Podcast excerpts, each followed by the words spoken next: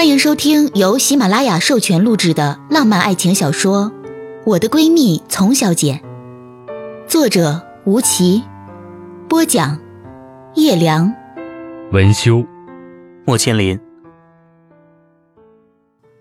第十九集，潘早开口说：“陈宇，聪聪去美国了。”方晨宇惊异的接话。为什么？潘早口气十分无奈。因为他发现了你，知道了你是我的表弟，还知道了你没有结婚的事情。想起那通电话，想起他欲言又止的口气，方晨宇心中只觉得，这一切难道就是天意？他要离开的时候，我哪怕有万般不舍。也让他走了，而我交往了新的女朋友，准备结婚，寄出那张请柬，也是为了做个告别。我们很久不联络，我以为他都已经忘了，哪知他情深如此，居然伤心到那个样子。我从北京离开的时候，深觉对不起自己的未婚妻，从始至终都是我的错误，是我没有将自己的事情处理好。方晨宇说着话，神色黯然，心中满是懊悔。潘凿听到这里，插话问道：“也就是说，你分手，其实跟丛丛没有关系？”方晨宇沉吟了一下，缓缓说道：“这件事是我自己的问题。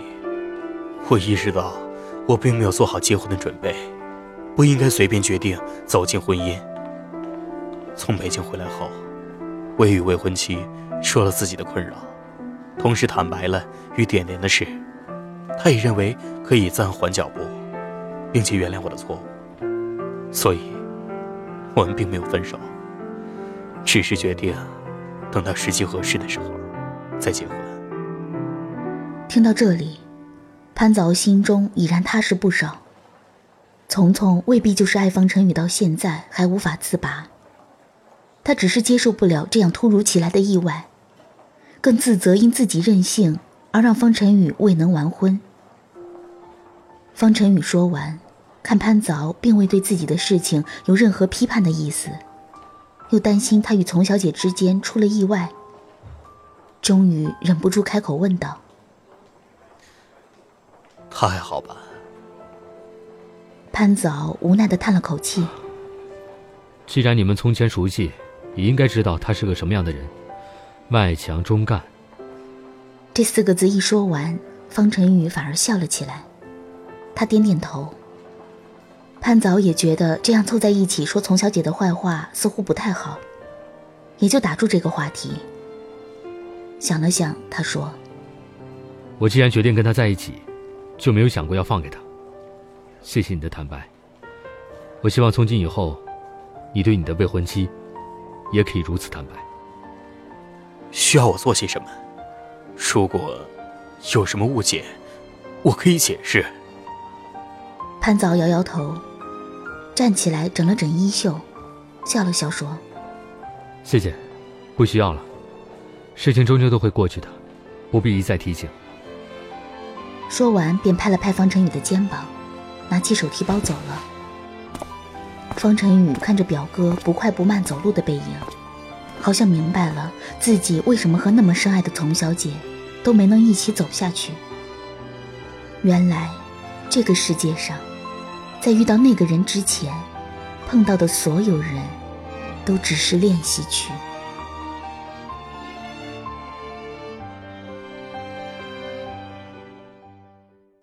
丛小姐下了飞机，被朋友接到住处。借住的几天里，已经找了清洁工打扫自家的房子。他想，他这样的生活白痴，还是不要高估自己为好。他打电话来的时候，我正好在写关于他的一些随笔。他一听，倒是哈哈大笑，心情相比走之前还真是愉快不少。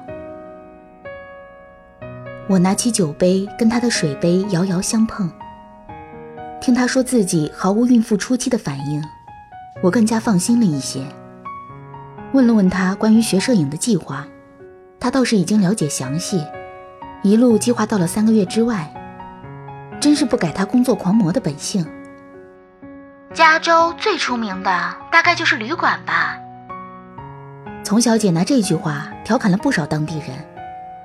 她早晨出去散步，买点新鲜吃食，步行到自己家里，盯着清洁工打扫和改变家具位置。一连三天，已经弄得有模有样。朋友拎着箱子帮他搬了进去。他似乎刻意的遗忘了那些事。那些人，除了跟父母联络，也就剩下我与潘早。而潘早更加淡定。从深圳回到北京，真就是踏踏实实在打理从家的公司，反而自己公司的事情更多的交与合伙人。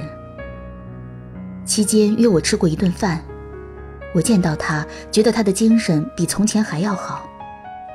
提起丛小姐，也是温情脉脉。并没有什么其他负面情绪。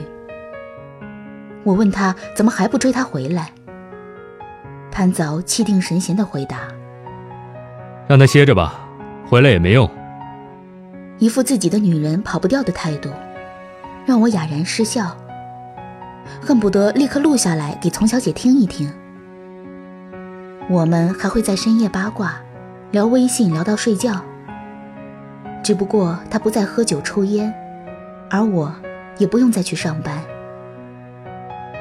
过了不到一个月，丛小姐就开始孕吐、反酸，经常跟我发语音，让我听她呕吐的声音，搞得我快要神经过敏。我抗议说：“，我又不是孩子的爹，凭什么要我听啊？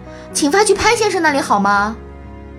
他也是心大，吐完了居然又笑起来，安慰自己说：“胃下垂应该会得到改善吧。”我想，他的孩子生长得应该不错，以他妈妈坚韧的生存态度，一定不会让他吃苦。何况丛小姐更会享受和自娱自乐，而她的摄影也是学得有模有样，洗出来的胶片在暗房里挂着，他一张一张看过去，觉得自己已经好久想不起从前的事，就好像他一直在加州，一直这样平静。您正在收听的是由喜马拉雅出品的有声小说《我的闺蜜丛小姐》。夏天来了，丛小姐在世界末日之后第一个洋溢着热情的季节里，比想象中更为丰满。她的体重日渐增长，肚子已经渐渐大了起来。虽然胳膊腿还是细的，总算有一些孕妇的样子了。潘子敖居然真的就那么淡定，都没有去看过丛小姐，任由她每天上课、绘画、闲逛。她吐得厉害的时候，潘早也只是请她妈妈去照顾了几周，自己纹丝不动。丛小姐更是各种新鲜事应接不暇，也没有开口说过任何一句想念。有一天，在我的晚上，她的中午时。我们聊起从前的事，他猛然愿意开始谈论了，改变了这几个月闭不口言的状态。他说，想起从前与周飞的事情，他终于明白，其实自己是画地为牢。那时候总觉得会有人带自己走出和方晨宇的那个圈，但他没想过，也许不是他走不出去，而是他不想走出去。我想了想，同意他的观点。得不到的东西，有时会让人心生安全感，因为不爱别人，就不会受伤，而回忆中的人，同样不会给你心头来一刀。但人总得活下去，走更远，这是一种本能。停留永远只是短暂的，改变才是永恒的。不管你愿不愿意，时间都会用最不被发现的方式，让一切面目全非。当你意识到这一点，也许困境就不再是困境。他说儿时看书看到郑板桥的那句“难得糊涂”，他很不解。糊涂难道不是最差劲儿的活法吗？直至如今，他才懂，聪明，以及看得那么清楚，才是最残忍而无力的活法。我问他，到底愿意聪明还是笨一点儿？他笑着感慨：“聪明和笨本来就没有界限和标准，两者不停转化。”只因为自己的角度不同罢了。各花入各眼，人生百态才是常态。我总觉得，大约这才是人生的滋味儿。过程蕴含结果，没有人会不劳而获。而智慧往往来自于痛苦，快乐很难让人成长。想起潘子敖那副不着急的样子。我问丛小姐：“你们还联络吗？”她语气娇嗔：“怎么可能不联络啊？他是我孩子的亲爸爸。”这样自如的态度，真是又重又轻，无法估量。话锋一转，他就在懊恼他皮肤有点不好，肚子已经大起来，越来越无法穿漂亮的衣服。胳膊也粗了一圈，天天忙不迭的抹精油，就怕肚子会花掉。我笑他这么些年的功夫可能会白费，他倒是乐呵呵地说：“反正科技总在进步嘛。”他问我还有没有 Sarah 的消息，我说不晓得。前段时间看到前同事的朋友圈，像是在为他送行，大约是跳槽了吧。其实我见过 Sarah。有天我与金简出去吃饭，在索拉纳遇到她，远远的看到她，小脸苍白，好像是生了病一般，气色不太好。我怕他尴尬，拉着金简避开了。我想起从前看港剧，里面总会有舅老爷或者七叔劝人说：“那做人呐，最重要的就是开心了。”金简笑我是个幼稚鬼，所以才重视开不开心这样的事。社会人都是看那交交错错的利益和钱。这话我当然不同意，我也喜欢钱，不然为何要努力写稿子和开咖啡店呢？只不过用喜欢的事情来挣钱会更开心而已喽。从小姐八卦我与金简如何，我坦诚说不知道。说实话。真的不知道，这世界瞬息万变，当下在一起是最重要的事情。我相信“水到渠成”这句话。我反问他的时候，他倒是含含糊糊不肯说。在我逼问之下，才知道潘早已经再次求婚，虽然只是在电话里，他只说不想见面。Why not？我大叫。后来才隐约搞清楚，潘子敖一直电话联络，从不去看他。他不知道要怎么说，需要见面才可以讲重要的事。你也有害羞的时候啊！你上次害羞，大概还是初中暗恋别人被我发现的那次吧？我笑到满地打滚，气得孕妇挂断了电话。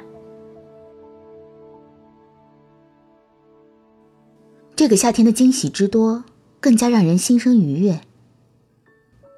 方晨宇终于结了婚，简单的婚礼，在草坪上，新娘子笑得很温柔。蕾丝包间的 A 字款婚纱，轻盈又美丽。站在一边的方晨宇穿着一身麻灰色西装，气宇轩昂。照片是潘早给我看的，我问他要不要告诉丛小姐，他笑了笑，没有说话。只是又给我看了一张机票信息。我想这个秘密我一定要保守好，不让那个嚣张的孕妇知道。一个月后，我收到潘子敖发来的照片。从小姐家的草坪上支起来一个小幕布，下面大片白色玫瑰花和蔷薇高高低低的摆放着，夜色中闪耀的灯泡挂在院子上方。灯带拼成的桃心里，丛小姐捂着嘴巴坐在一个金色丝绒的小沙发里。她的面前是单膝跪地的潘子敖，举着戒指。等我发去贺电，才知道，原来是潘子敖骗着丛小姐要去户外看电影，播放的却是他自己做的求婚视频。我问丛小姐感受如何，她说她只是觉得戒指买小了，自己的手指头变得好肥，戴上都不好看了。她总是这样嘴硬。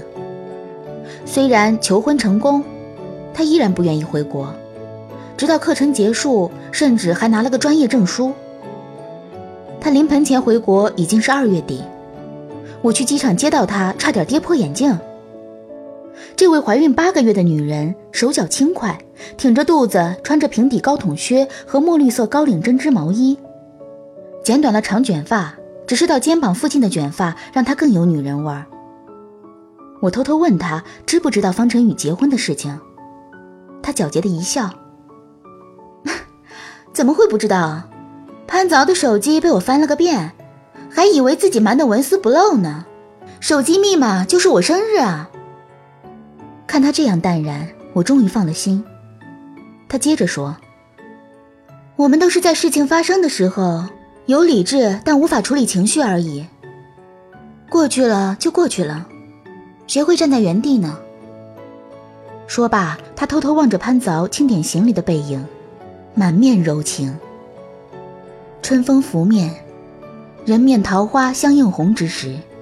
丛小姐费尽千辛万苦，生下一位高鼻子、白皮肤和潘子敖长得非常像的千金。听说生产当天，潘子敖从丛小姐阵痛开始，一直眼角泛泪。丛小姐进了产房之后，她更是没办法忍得住眼泪，反而是丛小姐一如既往的坚韧。由于胎儿脐带绕颈，导致她把阵痛和剖腹各受了一遍。手术结束后，人已经虚脱。看见潘早双眼垂泪，抓着他的手不停的吻和一直道歉，他吸了口气，嫌弃的说：“以后记得戴套。”感谢收听由喜马拉雅出品的有声小说《我的闺蜜丛小姐》，作者吴奇，播讲叶良，文修莫千灵。就只能这样了，既然决定了，我唯一能说的是祝你快乐。要你做出选择，我也很舍不得，宁愿取消资格，也不想来。